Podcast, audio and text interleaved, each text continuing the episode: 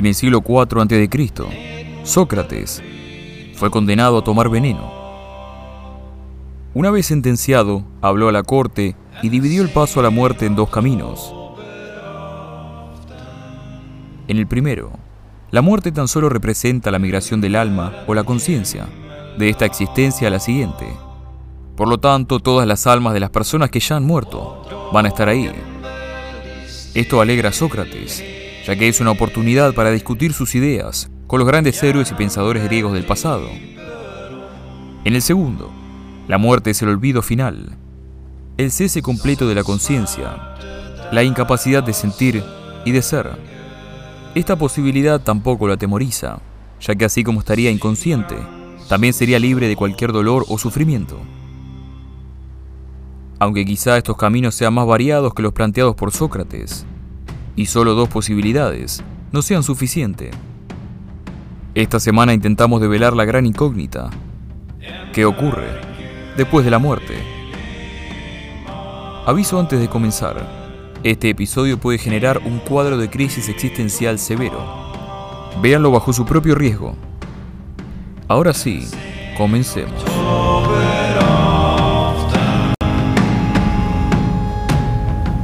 El cómo no es importante. Lo importante es que ya estamos muertos. Bueno, no, pero me entienden. Nuestra primera posibilidad es el segundo camino de Sócrates, Oblivion, el olvido absoluto. La primera respuesta a la gran incógnita es que nos enteramos. O en realidad no, porque para saber que nos hemos convertido en nada, primero hay que ser algo. Existen casos en los que alguien fallece, vuelve a la vida, y cuando le preguntan qué vio, responde que nada. La decepción más grande de la vida, o de la muerte. De cualquier manera, en esos casos es necesario diferenciar entre la muerte clínica y la muerte real. La muerte clínica refiere al freno de la respiración y el flujo de sangre, y es un proceso reversible. Por lo tanto, si existe un Dios omnisciente, ¿no sabría acaso de antemano que alguien iba a revivirnos? Y por eso no nos mostró la luz, ni el cielo. La muerte real, por otro lado, es irreversible. Así es ayer, hoy y mañana. Esto es la muerte teorética de información, una definición que interpreta la muerte de una manera permanente e independiente de cualquier avance médico, sin importar qué tan distante en el futuro o improbable sea este. Por lo tanto, hasta ahora nadie ha vuelto del otro lado para contarnos qué tal está.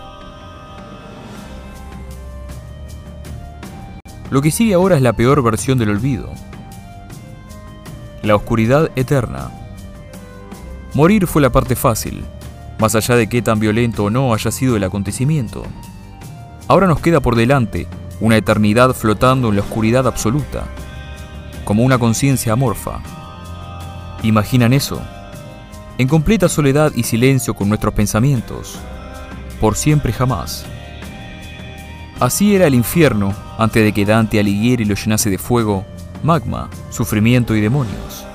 No un castigo eterno, sino que habiendo vivido una vida incompatible con Dios, nuestro cuerpo muere y nuestra alma queda sola en el vacío.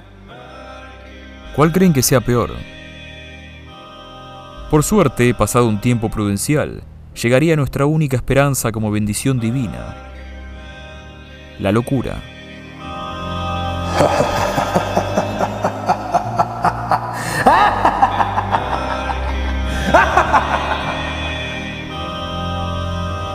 Más allá de lo bueno y lo malo, está aquello que no podemos comprender, la última versión del olvido, una realidad donde las leyes de la física no existen, así que incluso si la viéramos en persona, no podríamos describirla. Quizá la oscuridad absoluta sea nuestra manera de describir lo indescriptible, así como un no vidente no ve una pantalla en negro, sino que simplemente no ve.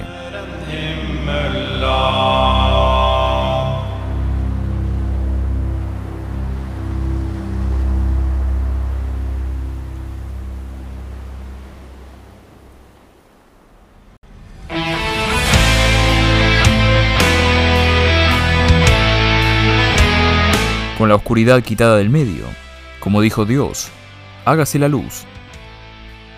Nuestra segunda posibilidad es el primer camino de Sócrates, el más allá, la vida al otro lado de la vida. Si hemos sido devotos de Dios, nuestra alma alcanzará el reino de los cielos. La otra opción queda un poco más abajo, el infierno, donde los impíos sufren tormentos insondables hasta la inevitable llegada del apocalipsis. Al cielo se llega con una vida de virtudes. Hacia el infierno hay entradas dispersas por la tierra. Así que tengan cuidado. Si en cambio hemos decidido regir nuestra vida al ton y son de los dioses olímpicos, al momento de nuestra partida de este mundo, Hermes, el más veloz de las deidades greco-romanas, va a llevarnos a las costas del río Estigia.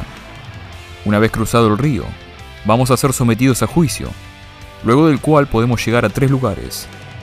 Elysium, un prado rodeado de valles y montañas, donde el sol brilla todo el tiempo, y no hay dolor ni sufrimiento. Asfódelos, la sala de espera de aquellos con una cantidad de pecados y bondades iguales.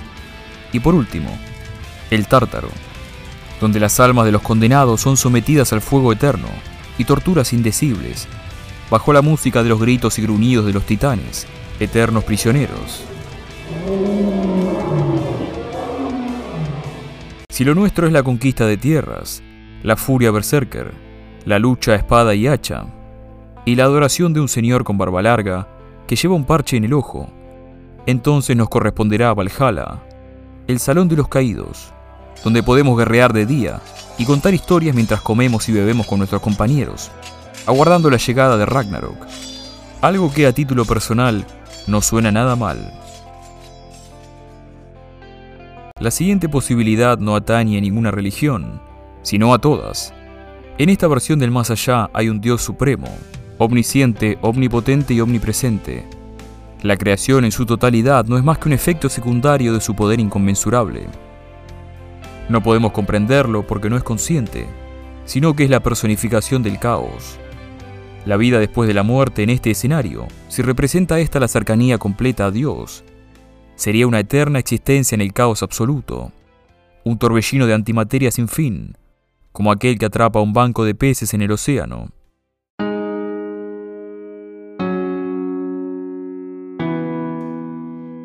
Sin embargo, puede que no vayamos a ningún lado después de morir. ¿Cómo es esto? Todos hemos escuchado historias de fantasmas en torno a una fogata, en una reunión familiar que toma un giro sombrío, o durmiendo en la casa de un amigo con las luces apagadas. Gritos en un cementerio donde no hay nadie. Pasos en una habitación vacía. O figuras elusivas en lugares abandonados. La teoría del fantasma dice que en el instante previo a la muerte, la percepción del tiempo es estirada hasta el infinito. Bienvenidos a una existencia como espíritu, donde el más allá no es más que una fotografía de nuestro último respiro en este planeta un cuadro que cae sin ser tocado, un auto estrellado en la carretera que desaparece, una figura de blanco cruzando al final de un pasillo, últimos momentos repetidos una y otra y otra vez. Pongamos un ejemplo antes de seguir. Una bibliotecaria fallece de muerte súbita. De un momento al otro, su vida termina. Excepto que ella no lo sabe. Su espíritu continúa con las actividades diarias acostumbradas por la mujer, recorrer los pasillos de la biblioteca, mover un libro de una estantería a la otra, llamar a silencio a los ruidosos, en un bucle interminable, porque es lo único que conoce. A partir de ese momento, la biblioteca tiene fama de estar embrujada. Por eso creo que para los vivos, lo atemorizante de los fantasmas no es tanto la aparición en sí, sino el concepto de que una vez muertos, paguemos en pena por siempre. ¿Qué ocurrirá con nuestra mente en ese estado? ¿Seremos conscientes del paso de los días, meses y años? ¿O solo quedaremos relegados como un eco del pasado? Olvidados por el tiempo.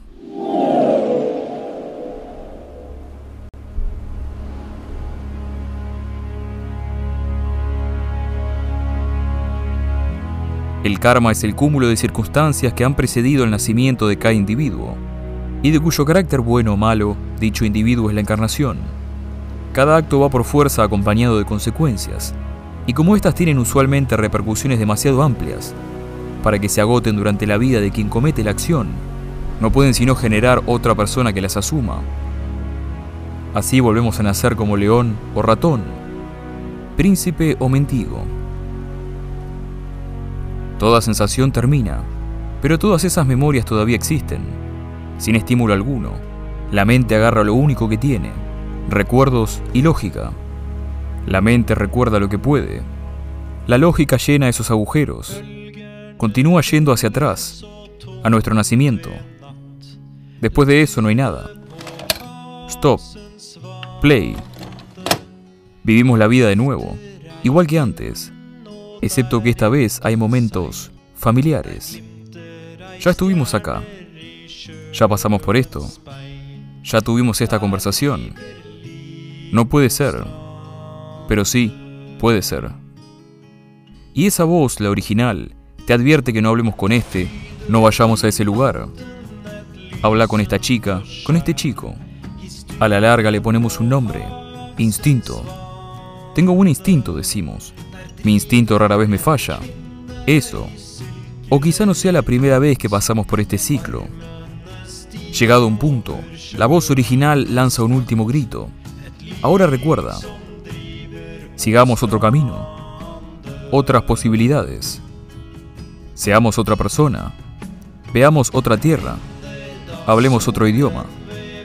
Va a llevar un rato aprender a usar este cuerpo, a hablar esta lengua. Pero hay tiempo. Recién somos un bebé. La voz original ya no suena tan fuerte. Por ahora.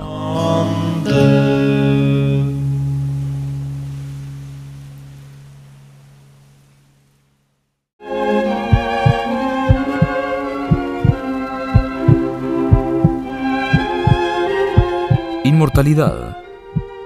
Vivir por siempre. Nuestra siguiente posibilidad. ¿Cuántas ideas se te vienen a la cabeza? ¿Cuántos lugares, aventuras, vidas por vivir? ¿Siguen conmigo? Bien. Oscuridad. Sin miedo.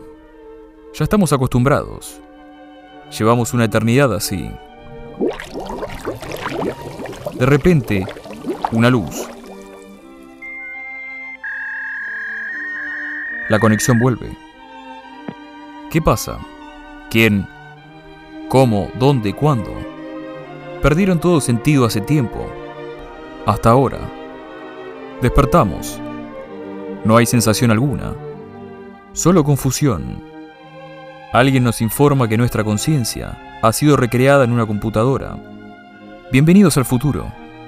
Antes de ver cómo es, nos espera un periodo de acostumbramiento lugares, nombres, cosas. Todo lo que nos era familiar está en algún museo. Buena suerte. ¿Cuántas veces podríamos haber dejado este mundo? Un auto pasó cerca. Una roca cayó por donde caminamos hace segundos.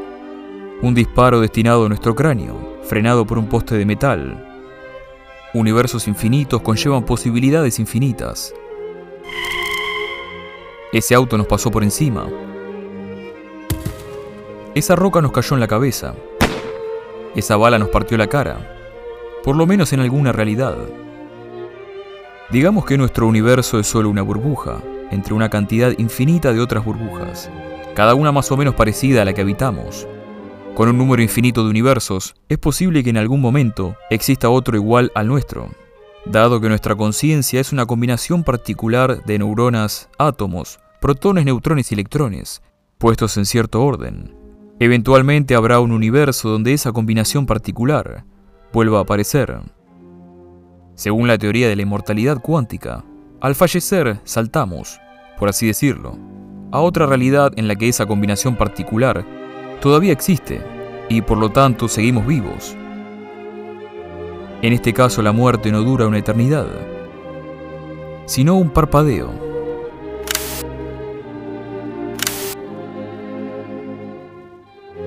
Inmortalidad por infinidad.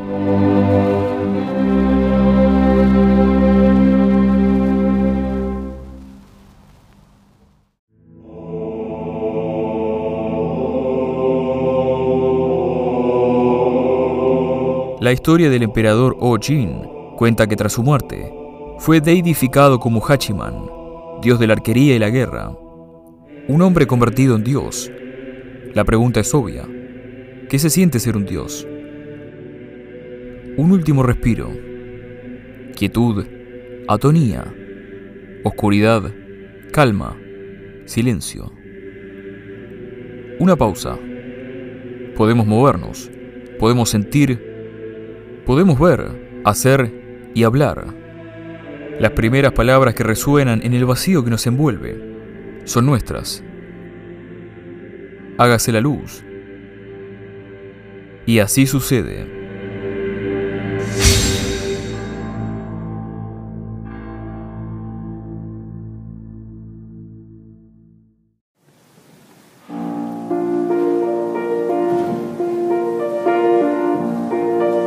Fue como estar en otro planeta. Cuando miré hacia abajo, vi arena y un océano poco profundo. Podía ver, pero no tenía cuerpo. En el cielo no había sol. Lo único que iluminaba el firmamento eran rayos de luz. Sentí que cada problema, sin importar qué tan grande o pequeño, había desaparecido. Todo, cada preocupación, como un peso que había sido quitado de mis hombros. Solo existía Sentí que todo iba a estar bien y no necesitaba preocuparme de nada. Era tal y como imaginaba la paz absoluta. Se sintió increíble. Por un rato. Comencé a sentir que caía. Todo se puso negro y caía más y más rápido. Hasta que hubo un chasquido. Los médicos me habían salvado. O eso creyeron. Sentí el dolor estaba vivo. Así describió una persona su corta estadía en el más allá. Por último queda preguntarles, ¿cuál es su respuesta a la gran incógnita? Nos encontramos en el camino con una luz y nos encontramos con mucha gente, ya no, no sentís nada, no tenés dolores, no tenés nada. Y bueno, Dicen que los que no vuelven es porque se pasa muy bien. Nos vamos a otra dimensión como un mundo paralelo en el cual solamente es la existencia espiritual, no, no la existencia física del cuerpo. Nos vamos y después volvemos. Al final todo esto no es más que simple especulación. Lo único que sí sabemos que ocurrirá cuando abandonemos este mundo. Será que una pequeña parte nuestra vivirá en aquellos a quienes conocimos, algunos más, otros menos, en las obras que dejemos, en la sangre de hijos y sobrinos, en las enseñanzas que recibimos de nuestros ancestros. Y dejemos a nuestros descendientes.